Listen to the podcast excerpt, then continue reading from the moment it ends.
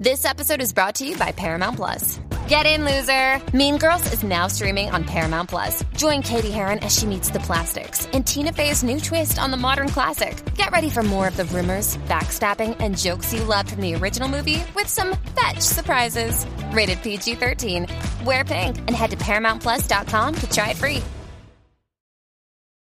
From sponsoring cultural events to partnering on community projects, creating youth programs to supporting first responders, at MidAmerican Energy, caring about our community goes beyond keeping the lights on. It's about being obsessively relentlessly at your service. Learn more at midamericanenergy.com slash social.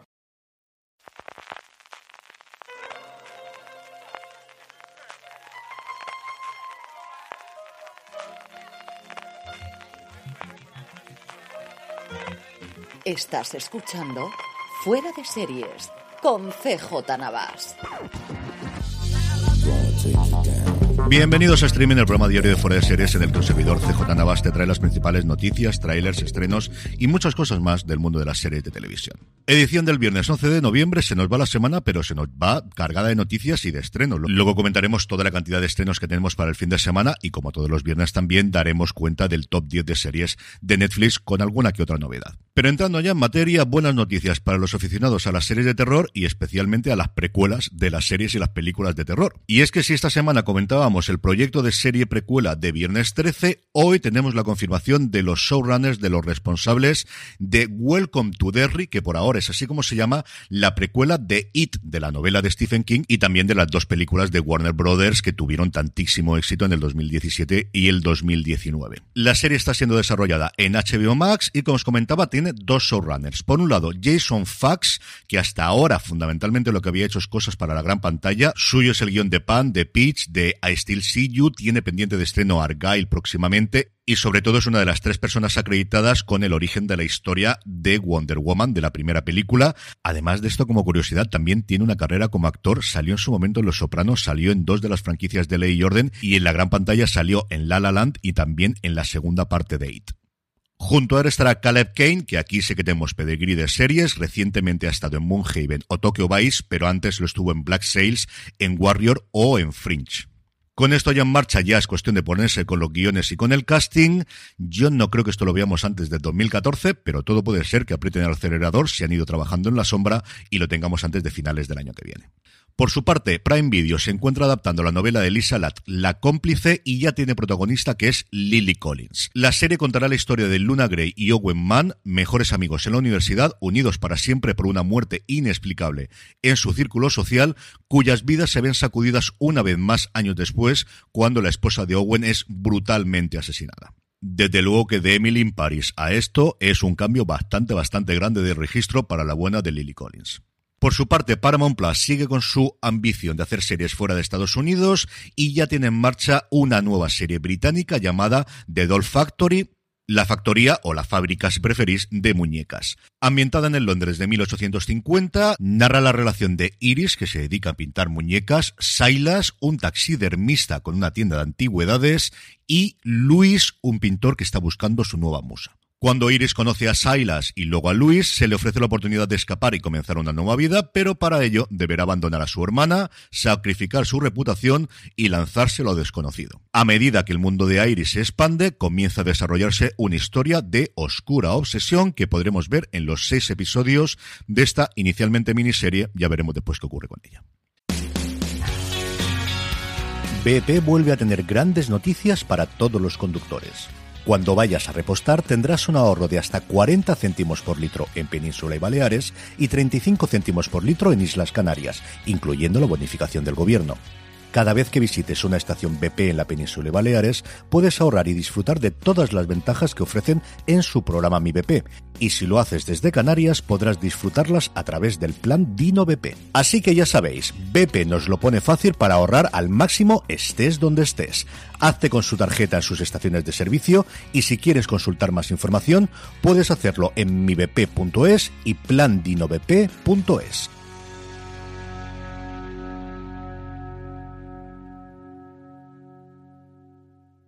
Y Netflix, por su parte, que ha encargado Neon, una serie que me atrae sobre todo su creador, que es Shi Serrano, un crítico especialmente de cine al que yo llevo siguiendo muchísimo tiempo, primero en Grandland y recientemente en The Ringer, en el universo alrededor de Bill Simmons, que ha hecho en colaboración con Max Shirley, el showrunner, el creador de Dave, esta comedia de HBO Max que no se ve mucho como otras, pero que desde luego tiene muy buenas críticas. La serie Neon, o Neon, como queráis, gira al torno a tres amigos que se mudan de un pequeño pueblo de Florida a Miami con la esperanza de triunfar en el mundo del reggaetón.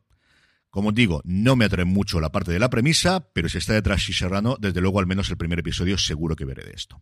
Y terminamos con dos noticias rápidas de industria. Una, por un lado, la propia Netflix, que vuelven los rumores de que se quiere meter con el mundo del deporte, bueno, del deporte en directo, que el deporte con los documentales ya está metido y bastante al fondo. Parece que han hecho ciertos movimientos bastante callados, no con grandes adquisiciones como ha hecho, por ejemplo, Prime Video con la Liga de Fútbol Americano o Apple TV Plus con ese acuerdo multianual que ha tenido con la Liga de Fútbol en Estados Unidos o con la Liga Profesional de Béisbol. Se habla de haberse acercado a varios tours de tenis, entiendo que serán torneos independientes de tenis y que no será en general alguno de los grandes. Y luego otra cosa que me ha llamado mucho la atención, debe ser que les dan los números y que a la gente le gusta estas cosas, la Liga Mundial de Surf.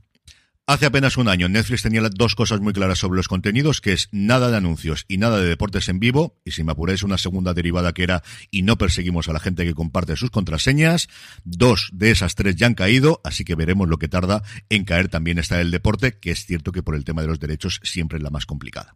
Y la otra más cerquita de casa, Mediaset ya tiene reemplazo para Paolo Basile, que no serán uno, sino dos. Alessandro Salem y Máximo Mussolino, dos directivos de largo recorrido dentro de Mediaset, se van a repartir el trabajo, aunque cuando uno se mete en el núcleo de la noticia parece mucho más claro que el presidente Borja Prado es el que va a tomar las riendas, al menos inicialmente, y que estos nuevos CEOs no tengan tanta mano libre como tenía Paolo Basile en los últimos 20 años. En cuanto a trailers, pues varias cosas de Netflix. La primera, la nueva entrega de su franquicia Escena del Crimen, Crime Scene, en este caso, los asesinatos de los campos de Texas. Para los aficionados al True Crime, la serie llegará el próximo 29 de noviembre. Un poquito más tarde, el 9 de diciembre, nos llega la película animada de Pinocho de Guillermo del Toro, no confundir con el otro Pinocho que hemos tenido en Disney Plus. Esta parece que está recibiendo muchas mejores críticas por los festivales que ha pasado. El tráiler, la verdad es que tiene una pinta sencillamente espectacular, como por otro lado cabría esperar desde luego de Guillermo del Toro. Y por último, si estáis tan enganchados a The Crown como yo, que sepáis que ya tenéis disponibles el podcast oficial, tanto en vuestro reproductor de podcast como en YouTube. No es que tenga contenidos adicionales, en YouTube lo único que tenéis es la imagen fija con la onda, algo que aquellos que escucháis streaming en YouTube ya conocéis. Por ahora solo está disponible el análisis del primer episodio porque van episodio a episodio como han hecho en años anteriores. Esperemos que no tarden mucho porque yo ya voy por la mitad de la temporada y no me va a durar mucho más. En cuanto a estrenos, hoy viernes Prime Video nos trae A Grito Herido, una comedia romántica colombiana cuya historia gira en torno a cinco mujeres que son amigas y se reencuentran en una boda. También nos trae Mamíferos, un drama con toques de humor protagonizado por James Corden, un James Corden que está en horas bajas en Estados Unidos con varios incidentes, pero que ha tenido tiempo de hacer esta serie en la que interpreta a Jamie, un chef cuyo mundo implosiona cuando descubre secretos inesperados sobre su esposa embarazada. Apple TV Plus, por su parte, nos trae dos estrenos. Por un lado, Interruptores, una serie antológica futurista de media hora de duración que aborda temas relacionados con los niños a través de la lente de la ciencia ficción. Y por otro lado, la que todos estábamos esperando, la tercera temporada de Mythic Quest, que yo ya he podido ver completa, que me ha gustado mucho, quizá no tanto como la primera y la segunda temporada, pero sigue teniendo momentos memorables y sí, vuelve a tener un episodio especial en mitad de temporada. Y por último, el otro gran estreno junto al de Mythic Quest es en HBO Max The English. Emily Blunt protagoniza esta miniserie en la que una inglesa aristocrática, Lady Cornelia Locke, y un explorador de caballería de Pawnee, Eli Whip, se unen en 1890 en el centro de Estados Unidos para llegar a su destino final, que es la nueva ciudad de Hoxham, Wyoming. Aquí es donde se encontrarán con una serie de extraños y macabros asesinatos sin resolver y se entenderá verdaderamente el alcance total de su historia. El sábado no tenemos estrenos, pero el domingo sí. Por un lado, Calle 13 nos trae la segunda temporada de Petra, la adaptación de las novelas de Petra Delicado realizada en Italia, no aquí en España, sino en Italia. Y a tres media por fin estrena La Ruta, la serie sobre la ruta del bacalao, que tan buena acogida tuvo en su presentación recientemente en el Festival de San Sebastián.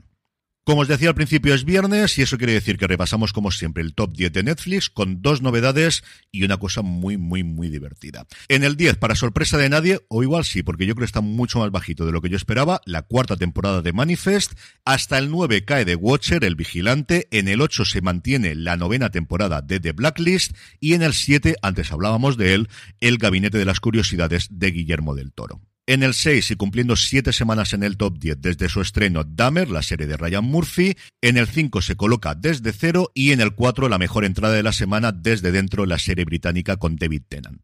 En el 3 subiendo bastante con respecto a la semana pasada, si lo hubiera sabido. Y en el 2, Café con aroma de mujer. A Telecinco no le habrá funcionado, pero a Netflix, el que lo anunciasen tantísimo en Telecinco, ha hecho que haya vuelto al puesto número 2, cumpliendo 43. 43 semanas, que se dice pronto, en el top 10 de Netflix. Y en el 1, por segunda semana consecutiva y por tercera desde que entró en el top 10, hasta que la plata nos separe. Y terminamos como siempre con la buena noticia del día y es que Disney Plus estrenará en España la serie documental sobre Rafaela Carrá. Rafa, que así se llamará la serie, constará de tres capítulos y contará desde la infancia de la artista en Romaña, marcada por el abandono de su padre, hasta sus dos grandes amores, sus triunfos, sus crisis, sus renacimientos y sus fracasos. Una leyenda, un artista total que trascendió a varias generaciones con un peso importantísimo no solo en su Italia natal, sino también aquí en España. Tengo muchas ganas de ver qué da de sí este documental que, como os digo, estrenará próximamente Disney Plus. Y con esto terminamos por hoy. Nos volvemos a escuchar el próximo lunes, aunque ya sabéis que el domingo tendréis disponible allí donde me estáis escuchando el nuevo repaso semanal, el nuevo fuera de series con Jorge, con Don Carlos y con un servidor. Que si no lo habéis hecho todavía, os podéis suscribir de forma totalmente gratuita a nuestro boletín diario, newsletter.fueradeseries.com, para recibir cada día en vuestro buzón de correo la mejor información sobre series de televisión. Que tengáis muy buen fin de semana y recordad, tened muchísimo cuidado y fuera.